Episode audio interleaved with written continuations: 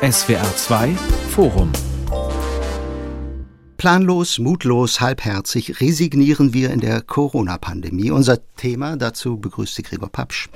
Ja, Corona war da was. Deutschland lockert in der Pandemie, wo es nur geht und schneller denn je. Schluss mit Zugangsbeschränkungen, Masken beim Einkaufen und von einer Impfpflicht hat sich die Politik ja gestern auch verabschiedet. Für all das gibt es natürlich äh, gute Gründe. Die sinkenden Infektionszahlen, die mildere Omikron-Virus-Variante, das Grundrecht auf Freiheit und körperliche Unversehrtheit. Der Omikron-Frühling weckt Hoffnungen auf ein Ende der Pandemie, aber viele Expertinnen und Experten warnen schon jetzt, die Politik handle halbherzig und verantwortungslos. Die neue Welle, sie kommt bestimmt. Der Arzt und Wissenschaftsjournalist Werner Bartens sagt sogar, die Politik hat resigniert in dieser Pandemie. Hallo, Herr Bartens. Hallo, ich grüße Sie. Wie kommen Sie zu Ihrer Beobachtung, die Politik resigniert? Naja, ich finde es erstaunlich, mit welchem Tempo, mit welcher Geschwindigkeit jetzt plötzlich die Pandemie abgeräumt wird nach Jahre, nach zwei Jahren jetzt an Warnungen, an Empfehlungen, an Einschränkungen wird jetzt so getan, als ob alles vorbei sei. Also die Maskenpflicht fällt, wir begehen Freedom Day. Die Isolationspflicht ab Mai fällt, wird dann zwar am nächsten Tag zurückgenommen und dann wird eben auch die Impfpflicht vorab ja schon verabschiedet. Also diese, diese Initiative der Impfpflicht ab 18.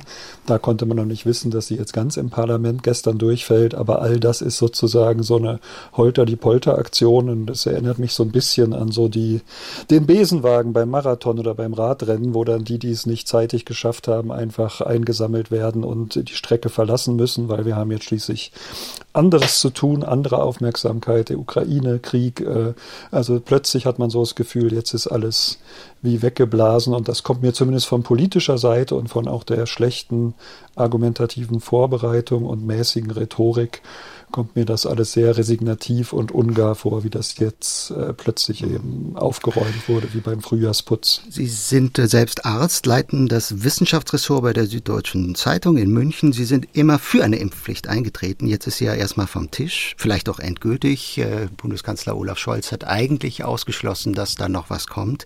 Was werden die Folgen sein? Schon mal ganz kurz. Wir werden natürlich nachher noch ausführlich drüber sprechen.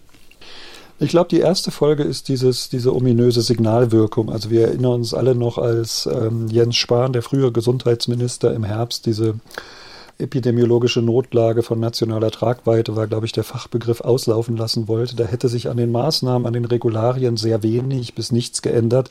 Haben alle gesagt, bist du verrückt? Und es gab den sogenannten Shitstorm, falsches Signal. Das würde ja zeigen, so ungefähr, man denkt, die Pandemie sei vorbei. Und das finde ich jetzt mit dieser mit dieser sozusagen Hauruck-Aktion, mit diesem äh, Abräumen um jeden Preis, so ziemlich alles, was geht und das zur Eigenverantwortung schieben, äh, finde ich das als Signal eben auch verheerend. Natürlich sehnen sich alle nach äh, Entlastung, alle haben die Schnauze voll von der Pandemie, man kann es nicht mehr hören, man will es nicht mehr hören, man kennt auch viele Argumente, aber trotzdem ist das, glaube ich, ein politisch sehr unkluges Signal, um es mal vorsichtig auszudrücken, weil damit eben viele es falsch verstehen könnten, so nach dem Motto, ich muss nicht mehr aufpassen, ich brauche auch keine Maske mehr in Innenräumen tragen, mhm. trotz dieser Appelle. Und Impfen ist jetzt auch nicht mehr so wichtig, wenn die Impfpflicht von vornherein zurückgenommen wird wird und dann eben auch das Parlament nicht passiert, also sich mhm. keine Mehrheit findet. Wir haben zwei weitere Gäste in dieser Runde, die ich begrüßen möchte. Professor Dr. Klaus Stör, er ist Virologe und Epidemiologe, ebenfalls in München. Herr Stör, sehen Sie das auch? Eine äh, resignative Politik nach zwei Jahren Pandemiebekämpfung? Motto, macht euch jetzt locker, wir können eh nichts mehr tun? Ja, ich würde das eher als eine ziellose Strategie äh, bezeichnen. Die hat ja eigentlich schon vom Anfang an gefehlt. Äh, das Ende der Pandemie war am Anfang eigentlich nicht in den Köpfen vorhanden. Das Ende der Pandemie ist immer gewesen. In den letzten tausend Jahren gab es ja alle 30 Jahre eine Pandemie. War immer die äh, komplette Durchseuchung der gesamten Bevölkerung. Das war kein Wunsch, das war kein Sehnsucht, sondern das war einfach die Realität. Eine Pandemie hört dann auf, wenn alle einigermaßen geschützt sind. Und das erste Mal überhaupt in der Geschichte der Pandemien gibt es einen Impfstoff. Man kann also die Auswirkungen abmildern, aber man kann nicht verhindern, dass jeder sich infizieren wird. Und gegenwärtig ist es ja so, dass, glaube ich, jeder seine Wahl getroffen hat. Sehr viele, richtigerweise, vor allen Dingen die über 60-Jährigen, haben sich impfen lassen. Leider nicht noch mehr. Und die werden sich sicherlich auch boostern mhm. lassen. Und da wird aber an der Impfquote sich sicherlich nicht mehr viel ändern. Und dann gibt es ein belastbares Gesundheitswesen. Und diese drei Komponenten sind unsere Abwehrbollwerke gegen die gesundheitlichen, medizinischen Auswirkungen der Pandemie. Mehr kommt nicht, mehr gibt's nicht. Mhm. Und äh, da sich jetzt alle infizieren werden, ist für mich die Frage eigentlich nicht so sehr, dass wir jetzt äh, holter die Polter öffnen, sondern wie spät und wie unvernünftig langsam man diese Realität auch in die Köpfe der Menschen hineinbringt. Ähm, man hat also der Situation hinterherlaufend jetzt verspätet äh, die Maßnahmen äh, abgebaut. Und man darf auch nicht vergessen, jetzt kommt der Frühling, der Sommer. Ähm, da werden wir sicherlich der, der Infektionsdruck auch nochmal nachlassen. Und wenn man jetzt nicht öffnet, hat man wieder Infektionen auf den Herbst verschoben. Also das wäre unklug, wenn man das nicht machen würde. Hätten Sie denn äh, eine Impfpflicht äh, ab 60 für sinnvoll gehalten? Ja, die wäre sinnvoll gewesen, definitiv, mhm. wenn das Allgemeinwohl gefährdet gewesen wäre. Wenn also tatsächlich das Gesundheitswesen an die Grenzen gelangen würde, äh, dann hätte man sicherlich dieses eine Mittel verwenden können. Es gibt Alternativen, die vielleicht weniger Eingriff in die freiheitlichen Grundrechte bringen, aber die Impfpflicht hätte sicherlich da einiges drehen können. Aber wie gesagt, äh, es geht keine Überlastung im Gesundheitswesen. Die Kassenärztliche Vereinigung sieht das auch nicht.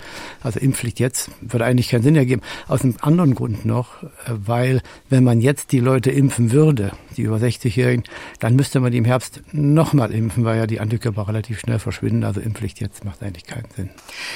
Mein dritter Gast, Dr. Claudia Wiesemann, Professorin und Direktorin des Instituts für Ethik und Geschichte der Medizin an der Universitätsmedizin Göttingen. Frau Wiesemann, wie mutig oder engagiert kamen Ihnen denn die Befürworter der Impfpflicht zuletzt vor?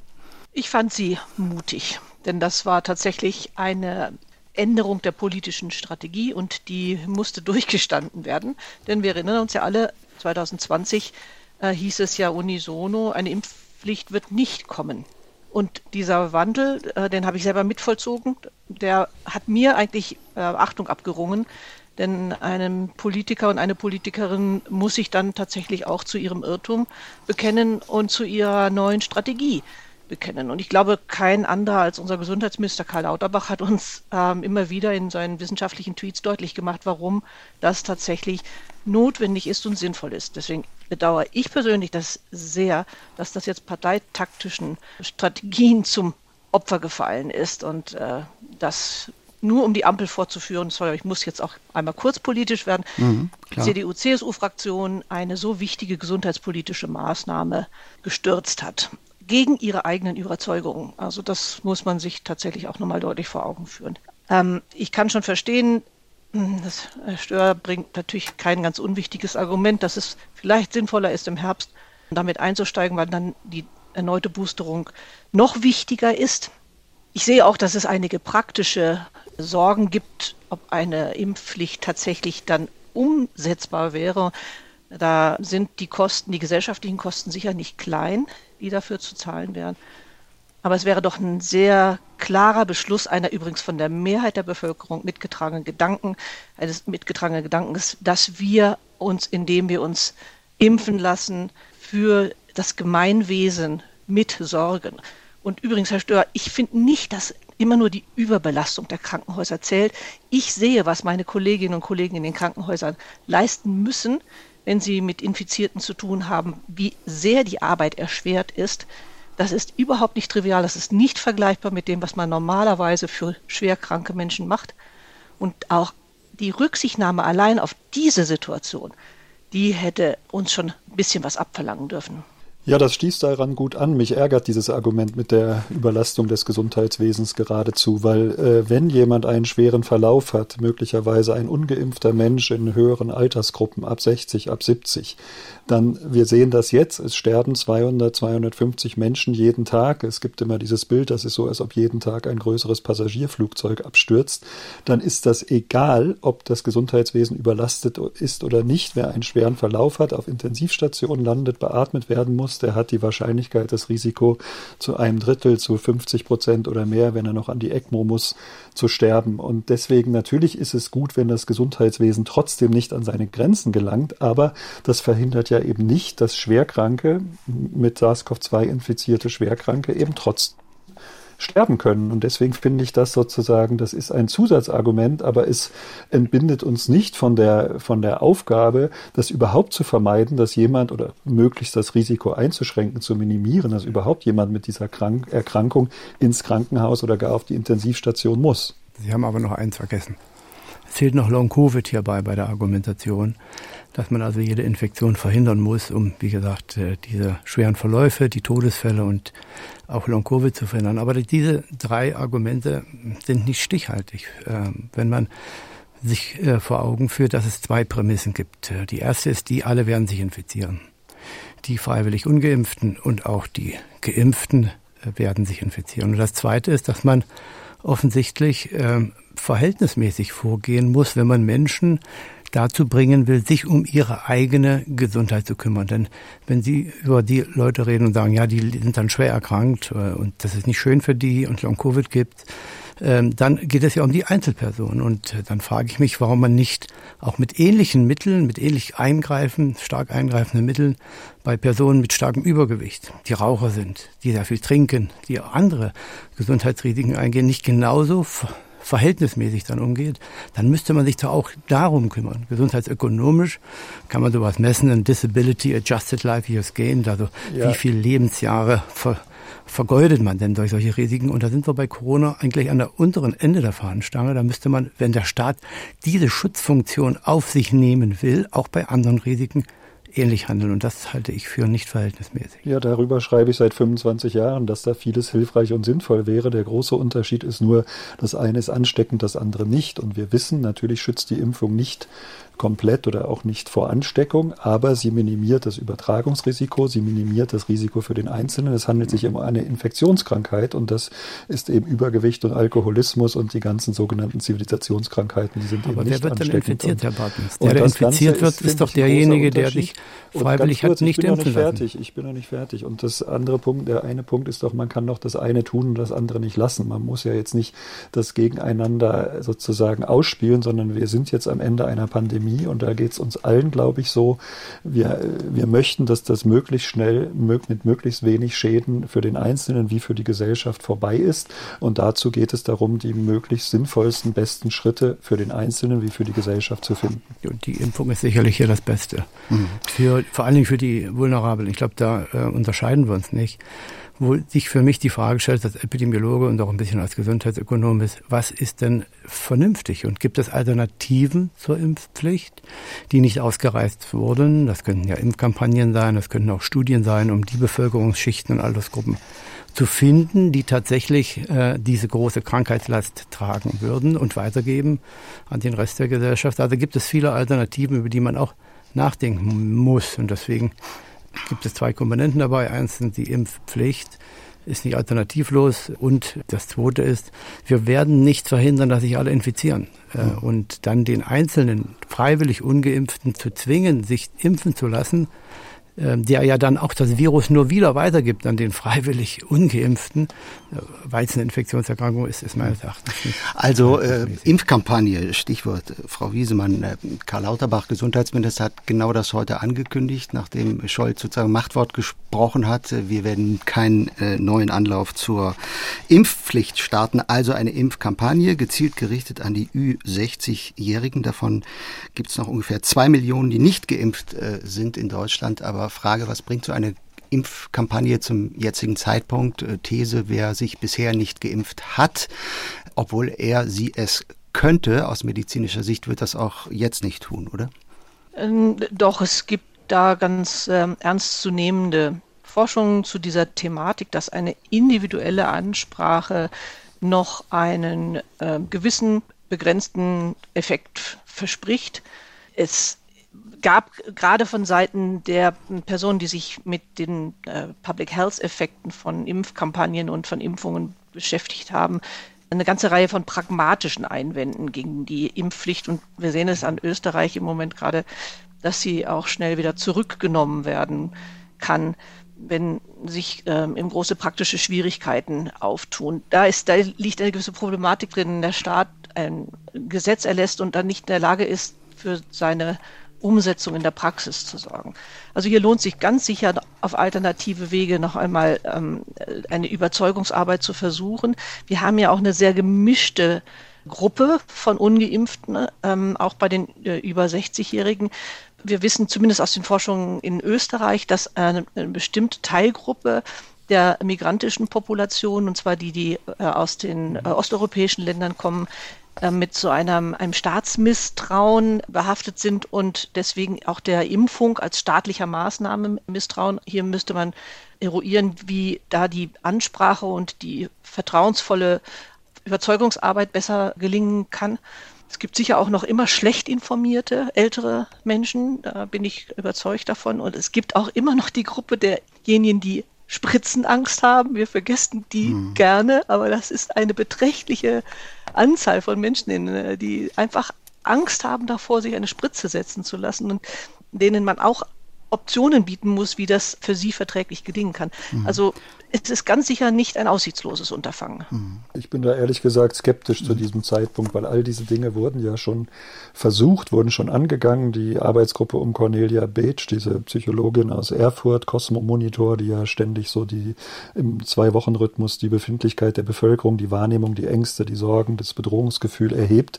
Die hat da ja detaillierte Daten, legt sie regelmäßig dazu vor und da hat sie ja auch unterteilt, wie sich die bisher nicht geimpften, in welche Gruppen die sich aufteilen. Und äh, da klingt das ein bisschen skeptischer. Also da sind dann die fünf bis sieben Prozent, die wirklich Hardcore-Impfgegner bleiben werden, die man nicht erreicht. Und diese anderen Dinge, die wurden natürlich äh, lokal zum Teil versucht. Bremen galt da ja immer als tolles Beispiel, die genau in die Viertel gegangen sind, wo Menschen schwer erreichbar waren, wo ein hoher Migrantenanteil war. Und aber das jetzt noch, nachdem man es über ein Jahr versucht hat äh, und gleichzeitig dieses starke Negativsignal kam, Impfpflicht kommt nicht und dieses, was ich als resignative Variante, Resignationsmutante bezeichnet habe, jetzt ähm, sozusagen auf die Bevölkerung eingewirkt hat, dann jetzt noch nachzukleckern, nachgekleckert zu kommen mit, mit Versuchen, jetzt noch eine Kampagne zu starten, da bin ich sehr skeptisch. Ähm, und da hätte ich gedacht, die Impfpflicht kann zumindest diese Zögernden bisher nicht erreichen, die sagen, na gut, ich war bisher vielleicht zu bequem oder habe mich nicht drum gekümmert, aber wenn es sein muss, da hätte man, das ist so schätzungsweise ungefähr 10 Prozent, äh, diese Gruppe hätte man, glaube ich, damit noch erreichen können. Deswegen wäre ich auch dafür gewesen und das wäre, glaube ich, leichter gewesen als mit jeder noch so ausgeklügelten Kampagne. Aber ganz kurz, Herr Bartens, dürfen wir nicht vergessen, 10 Prozent sind zwar zweifach geimpft, aber noch nicht geboostert der ja, über 58 Prozent ist der, ist der Boosteranteil in, insgesamt. Ja. ja, genau. Und die, also warum soll denn diese Bevölkerungsgruppe nicht erreichbar sein? Das, das kann ich gar nicht einsehen. Da, da gibt es keine fundamentalen Einwände gegen. Ja, die, die sind schon erreichbar, aber ich glaube auch, dass die sich noch boostern lassen werden. Nur die, die noch gar nicht. Es gibt ja zwei Millionen über 60, gut zwei Millionen, die noch gar nicht geimpft sind. Und das ist, glaube ich, noch wichtiger, diese noch gar nicht geimpften. Also natürlich wäre es auch wichtig, dass sich die zweimal geimpften boostern lassen. So. Das ist der leichtere Schritt. Da sind wir uns einig, glaube ich. Ja. Dürr wollte eine Frage stellen. Ja, ich habe eine Frage. Das passt dann zu der Diskussion dazu, zu den 2 Millionen, 2,8 Millionen, glaube ich, über 60-Jährigen, mhm. die sich noch nicht haben impfen lassen. Was haben Tadschikistan, Turkmenistan, äh, Mikronesien, der Vatikan und Indonesien gemeinsam mit Deutschland? Das sind die Länder, die eine Impfpflicht eine allgemeine Impfpflicht umgesetzt haben bzw. Um, umsetzen wollten. Und meine Frage ist, Deutschland mit einem der am besten ausgerüsteten Gesundheitswesen der Welt, äh, wir liegen an Stelle 8, was die Krankenhausbetten betrifft. Die Schweiz äh, und äh, Schweden haben ein Viertel beziehungsweise nur die Hälfte der Krankenhausbetten wie Deutschland. Deutschland liegt an Stelle 8 insgesamt weltweit, hat die höchsten Intensiv, äh, Anzahl von Intensivbetten und ähm, möchte eine Impfpflicht, ähm, während alle anderen Länder es irgendwie einigermaßen gut auch stemmen. In dem Verständnis wiederum, dass die Krankheitslast ja gleich ist. Die Fläche unter der Kurve ist gleich. Also egal, ob man jetzt ganz schnell die Durchseuchung kommen lässt, die ja nicht zu verhindern ist und leider die Realität ist, das kann man ja nicht mehr ab, äh, kann man überhaupt nicht ändern.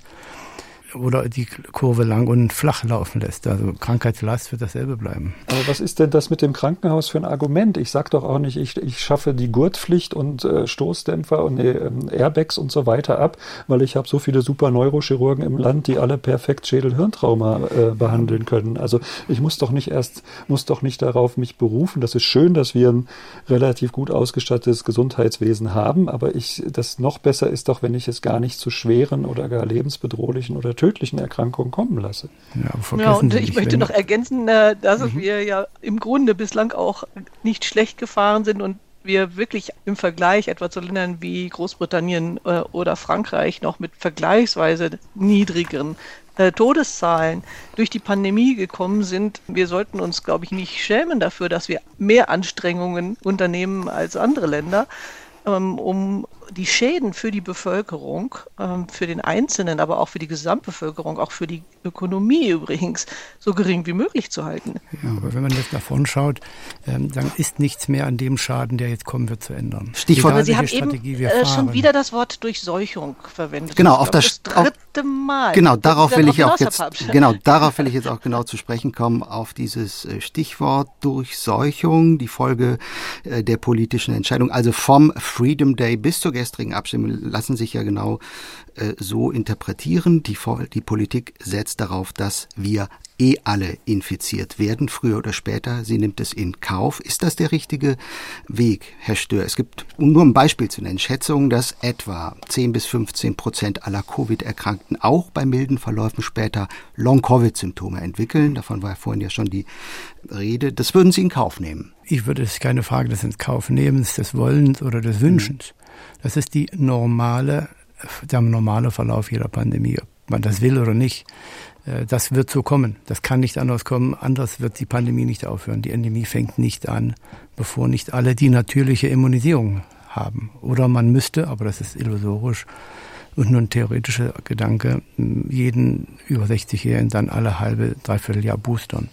Aber das muss nun langsam in die Köpfe aller hinein. Ähm, das ist ohne Durchseuchung, man kann es auch anders nennen, natürliche Immunisierung aller, äh, kein Ende der Pandemie geben wird und dass das gesetzmäßige Ende ist. Und das, mhm. deswegen, das war das, was ich vorhin sagte, das Ende der Pandemie am Anfang im Auge haben. Mhm. Pandemiebekämpfung heißt, die Schäden zu minimieren. Man kann nicht alle Schäden verhindern. Und jetzt nach vorne gerichtet, den Blick aus England, Dänemark oder aus Deutschland zum Ende der Pandemie, wenn sich alle entschieden haben, ob sich impfen lassen oder nicht, wenn das Gesundheitswesen stabil ist und wenn es Medikamente gibt, dann gibt es keine anderen Werkzeuge, die wir haben, um die Krankheitslast des Einzelnen, der sich entschieden hat, und der Gesellschaft zu ändern. Man kann nur die Infektion immer noch ein Stückchen nach hinten schieben, aber das Ergebnis dieser Infektion ist dann schon klar. Ich habe mich dreimal impfen lassen, natürlich zweimal Grundimmunisieren, einmal boostern.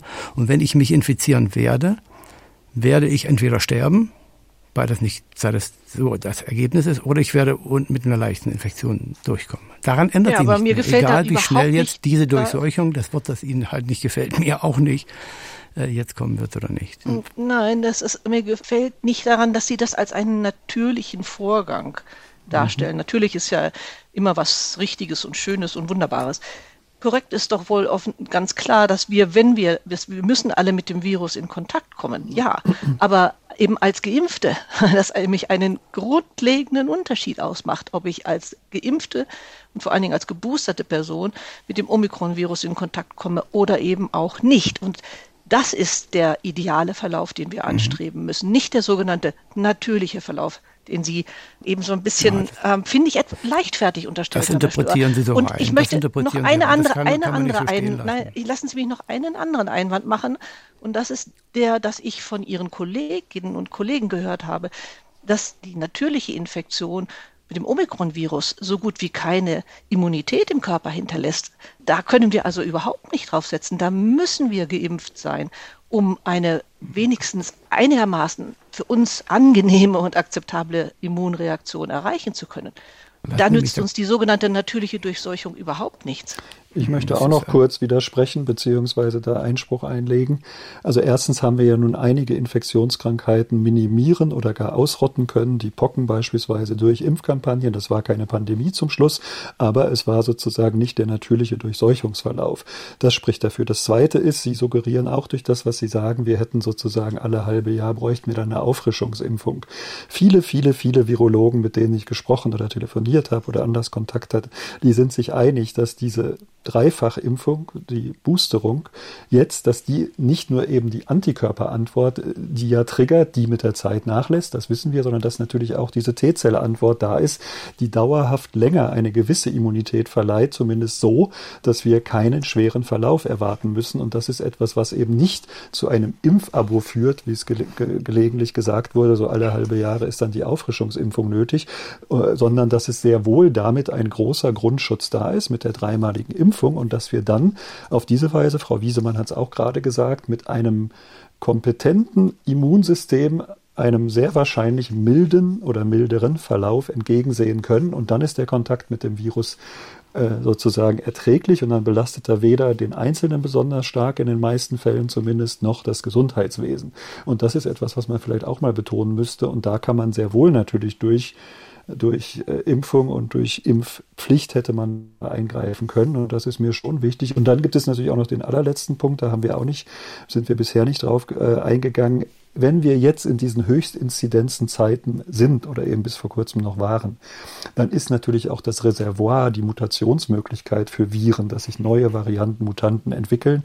Ich bin kein Anhänger von so Horrorszenarien, aber das ist natürlich einfach das sozusagen virologische Brutstätten einerlei, dass sie gucken, dass sie sich schlampig vermehren und dann halt irgendwann was entstehen kann, was sowohl ansteckender als auch gefährlicher ist und möglicherweise dann wieder schlimmer wird, bedrohlicher als die Omikron-Variante. Äh, und das sollte man ja auch im Blick haben, wenn man jetzt über eindämmende Maßnahmen und Impfungen und eine fragliche Impfpflicht redet. Da würde mich jetzt interessieren, was der Virologe sagt, Herr Stör. Wie wahrscheinlich ist es, dass uns bald äh, neue Varianten ins Haus stehen? Es ist nicht unmöglich, dass sich im Herbst eine pathogenere Virusvariante bildet durch Rekombination äh, durch Rückschritt in der Evolution, aber es ist sehr, sehr unwahrscheinlich. Und es ist auch vollständig möglich, dass im nächsten Jahr ein Meteorit auf die Erde fällt und die auslöscht. Aber die Wahrscheinlichkeit ist extrem gering.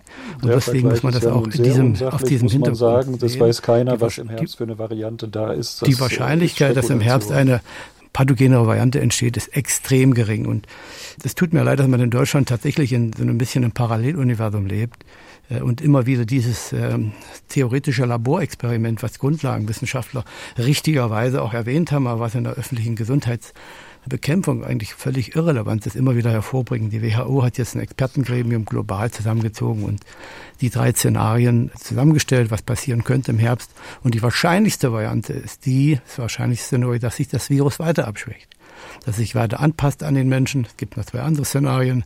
Ein, dass es noch eine viel, viel mildere Variante gibt und ein Szenario, was weniger wahrscheinlich ist, dass es eine höher pathogene Variante gibt. Also das, das kann man eben nicht einfach so aufs, mit dem Wunschdenken auch übersetzen. SWR 2 Forum planlos, mutlos, halbherzig resignieren wir in der Corona-Pandemie. Das ist unser Thema heute mit dem äh, Wissenschaftsjournalisten Werner Bartens, dem Virologen Klaus Stör und der Medizinethikerin Claudia Wiesemann. Wir reden über mögliche Folgen, wenn die Politik immer mehr lockert, sich jetzt auch eben von der Impfpflicht verabschiedet hat.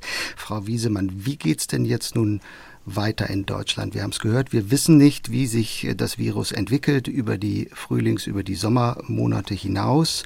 Das neue Infektionsschutzgesetz hat aus Deutschland wieder, ja, wie soll man sagen, den alten Flickenteppich äh, gemacht. Jeder macht, äh, wie er will, was er will. Es gibt eine nicht näher definierte Hotspot-Regelung, nach der jedes Bundesland selbst den Ausnahmezustand verhängen kann. Was erwarten Sie? Kann das funktionieren? Was kommt da auf uns zu?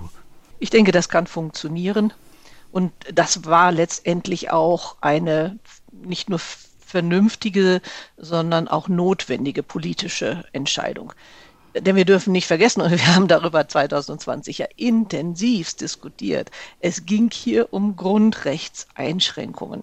Und zwar auch gravierende Grundrechtseinschränkungen. Und auch wenn so eine Maske wie nur so ein kleines Stück Stoff wirkt, aber es ist eben doch die Vorschrift des Staates, dass ich sie im Gesicht zu tragen habe. Ich habe das gerne getan, weil ich auch signalisieren wollte, andere zu schützen. Aber ich finde richtig, dass der Staat sagt, meine Berechtigung so weit in die Kleidungsgewohnheiten, die Erscheinungsweisen von Menschen, äh, in die Kontakte von Menschen, in die Aufenthaltsorte von Menschen einzugreifen. Meine Berechtigung dazu, die endet da, wo ähm, die, die großen Gefahren für die anderen äh, nicht mehr gegeben sind. Und da haben wir nun mal als Maßstab gesetzt die Überlastung des Gesundheitswesens.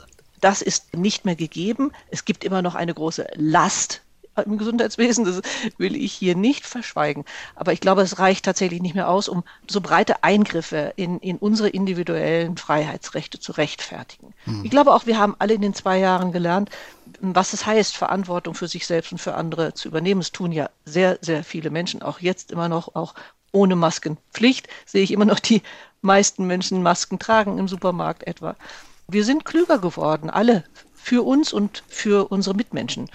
Und darauf setze ich jetzt für, die kommende, für das kommende halbe Jahr. Herr Bartens, gehen Sie mit? Ist es richtig, dass die Politik jetzt auf das äh, Prinzip Eigenverantwortung setzt oder stiehlt sich der Staat aus der Verantwortung? Die Arbeiterwohlfahrt hat gestern ein Ende der Solidarität beklagt. Corona treffe, wie wir wissen, nicht alle Menschen gleich, aber die Politik habe für den gesundheitlichen Schutz der Bevölkerung und zwar der gesamten Sorge zu tragen und für die sozialen Rahmenbedingungen bleibt die Solidarität auf der Strecke?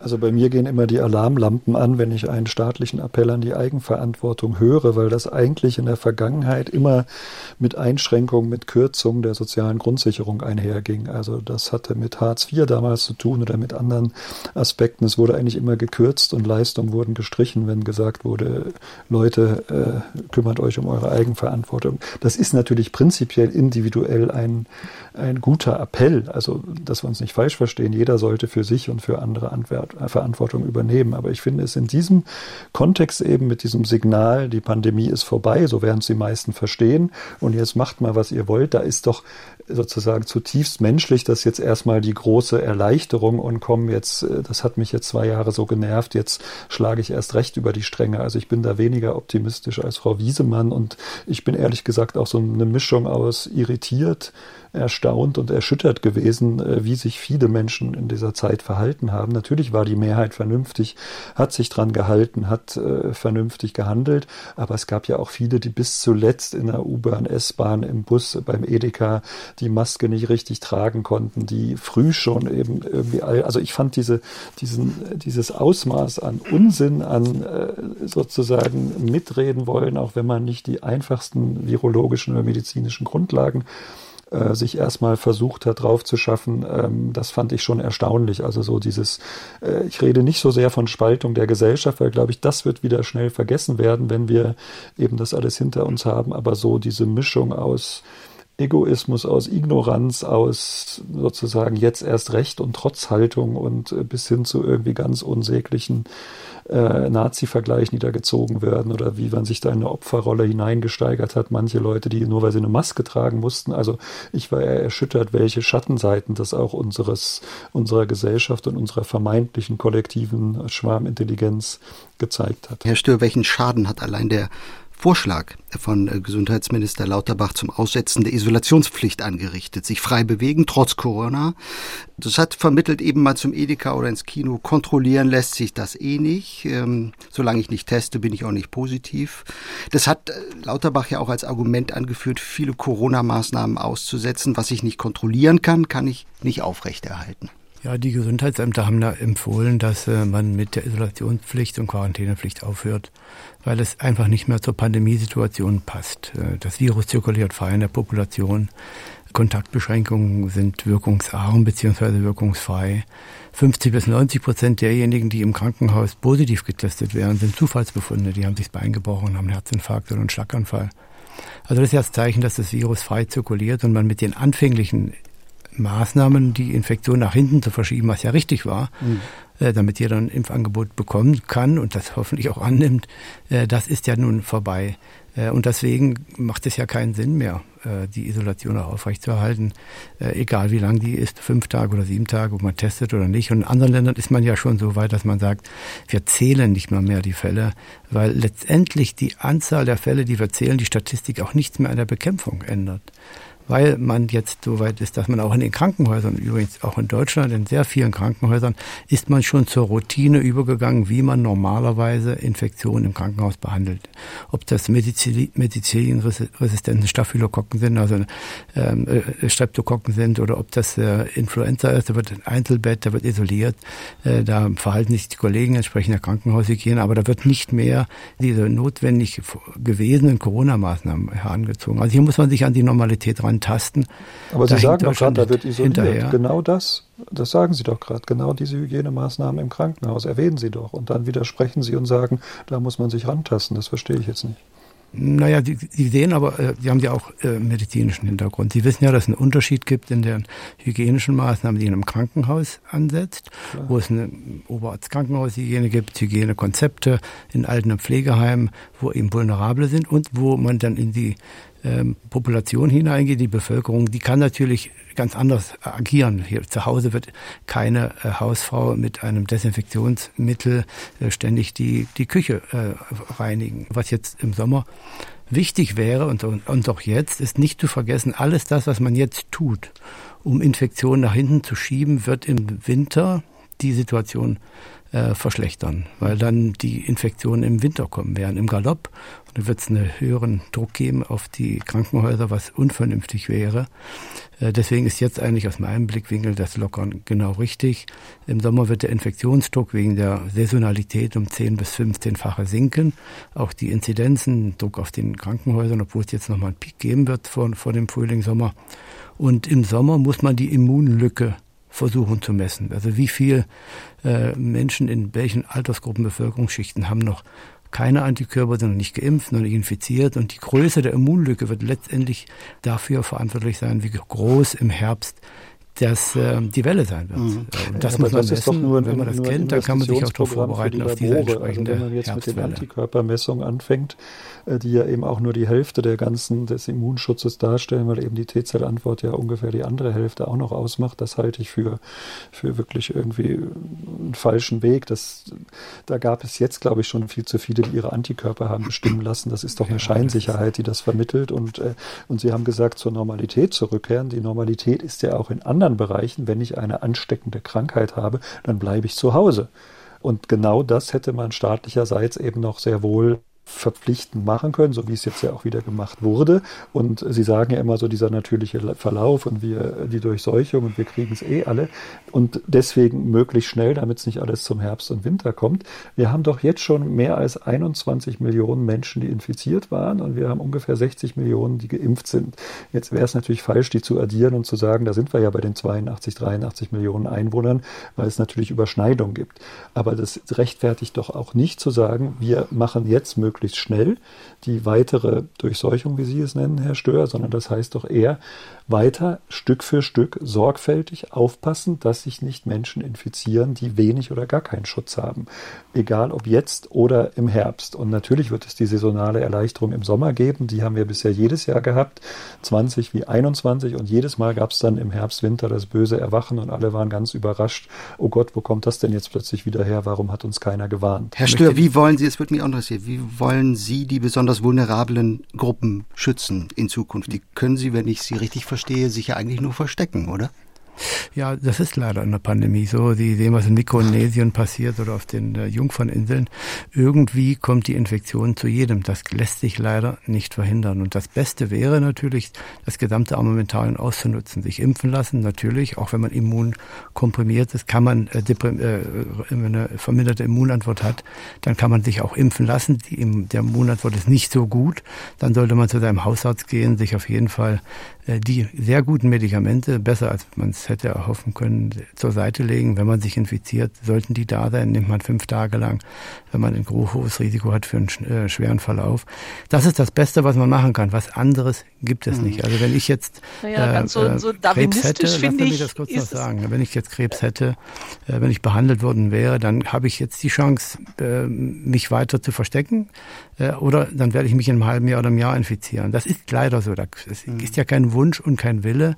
Und wenn Sie, Herr Bartens, sagen, ja, man müsste das jetzt dosieren, diese Infektion, ja, das kann man machen.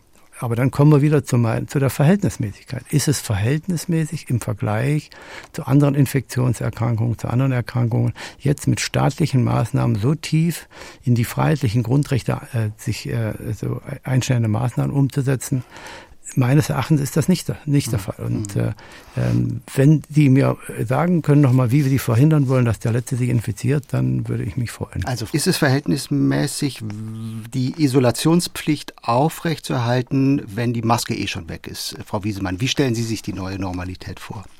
Ja, vielleicht vorab. Also Verhältnismäßigkeit ist das äh, wesentliche Stichwort in dieser ganzen Debatte. Keiner von uns hat das eine äh, allrettende Rezept. Das äh, kann es nicht geben, weil es einfach so viele unterschiedliche Interessen gibt, die gleichzeitig in irgendeiner Weise befriedigt werden müssen in unserer hochkomplexen Gesellschaft. Ähm, und deswegen müssen wir uns streiten, auch so wie wir uns heute streiten. Mhm. Ich bin trotzdem persönlich keine Freundin von diesem so darwinistischen Vorgehen, was ich aus Herrn Störs Erläuterung herausgehört habe. Denn natürlich haben wir an verschiedenen Stellen Möglichkeiten gegenzusteuern. Dass äh, es einer, einer 70-Jährigen möglich ist, sich frei im öffentlichen Raum zu bewegen, auch wenn sie geimpft ist. Das hat eben auch etwas damit zu tun, dass sie eine gewisse Sicherheit hat, dass Menschen, die sie direkt infizieren könnten, für einen gewissen Zeitraum zu Hause bleiben. Das ist eine Form von, nicht nur eine Form von Rücksichtnahme, sondern es ist auch eine Form von Freiheitsermöglichung für alle, für alle von uns. Und ich finde, das sollten wir nicht ganz außer Acht lassen, dass wir eben genau mit diesen Elementen der Eindämmung und der Steuerung, der sozial verträglichen äh, und solidarischen Steuerung ein wichtiges Instrument in der Hand haben mein Interesse geht dahin, dass wir da in, auf diesem Wege weiter versuchen, das auszutarieren. Das ist eben das Unglückliche an diesem Begriff Freedom Day, der mhm. so tut, als äh, könnten wir einfach alle Rücksichtnahmen fahren lassen und jeder ja. dürfe sich jetzt wirklich nur noch um seine eigenen Freiheiten kümmern. Und die Einschränkung, eine Maske in Innenräumen weiterhin freiwillig zu tragen und mich zu isolieren, ob es vorgeschrieben ist oder nicht, fünf Tage, wenn ich infektiös bin, das ermöglicht die Freiheit eben zum Beispiel für diese 70-Jährige. Das ist genau der Punkt. Und das ist, glaube ich, jetzt, da muss man nicht mit Grundrechteinschränkungen und gleich dem schweren Geschütz kommen. Und ähm, ein ganz kleiner Punkt noch, dass Sie sagen, mit wirksamen Medikamenten, das ist ehrlich gesagt ja nun sehr bescheiden, was wir bisher medikamentös machen können. Da gibt es eine Verfeinerung, Verbesserung der Intensivmedizin. Es gibt jetzt auch die Medikamente, die bestellt worden sind, aber deren Nutzen ist nun, sagen wir mal, freundlich eher marginal und das sind nicht die großen Gamechanger, um dieses furchtbare politisch benutzte Wort auch mal zu nehmen, ähm, dass man jetzt die Krankheit heilen könnte oder wesentlich lindern durch diese Medikamente. Soweit sind wir leider mhm. noch nicht. Mhm. Schlussfrage in die Runde. Wir müssen leider zum Schluss kommen. Schlussfrage in die Runde. Wir wissen nicht, wie der Herbst kommt äh, und mit welcher Virusvariante geht es langfristig ohne Impfpflicht, Frau Wiesemann. Ja, ich weiß es leider nicht. Ich hoffe ja sehr, dass Herr Stör recht hat und die WHO in ihrem optimistischen Szenario, äh, dass wir mit weiteren abgeschwächten äh, Varianten zu tun haben. Aber wir sollten uns auch äh, wappnen dafür, dass ähm, uns die Pandemie mit ernsthafteren Erkrankungen noch länger verfolgt. Und dafür sozusagen brauchen wir eine mentale Vorbereitung, den Willen, das kollektiv zu bewältigen. Mhm. Und die Signale sollte die Politik aussenden. Herr Bartens. Dieses Jahr hätten wir sie gut gebrauchen können und könnten sie brauchen, wenn Sie mit langfristig meinen, nächstes, übernächstes Jahr, da bräuchten wir sie dann unbedingt, nicht mehr unbedingt, weil ich glaube, dass dann tatsächlich mit der Zeit die endemische Phase kommt, die äh, entweder unsere Immunkompetenz so gut ist durch Konfrontation mit dem Virus oder durch eben dreimalige oder maximal viermalige Impfung und dass wir dann keine weiteren Impfungen mehr brauchen. Hm.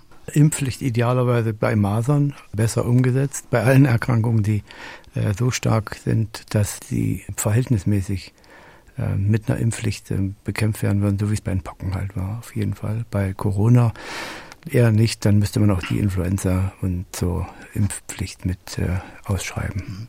Planlos, mutlos, halbherzig resignieren wir in der Corona-Pandemie. Das war das Thema heute im SWR2 Forum mit Claudia Wiesemann, Medizinethikerin an der Universitätsmedizin Göttingen, mit dem Arzt und Wissenschaftsjournalisten Werner Bartens und dem Virologen und Epidemiologen Klaus Stör. Danke für die intensive Diskussion und danke Ihnen allen fürs Zuhören. Nachhören können Sie dieses Forum jederzeit auf swr2.de oder auf allen gängigen Podcast-Ausspielwegen. Abonnieren Sie gerne unsere Sendung. Wir freuen uns. Mein Name ist Gregor Papsch. Tschüss und einen guten Abend.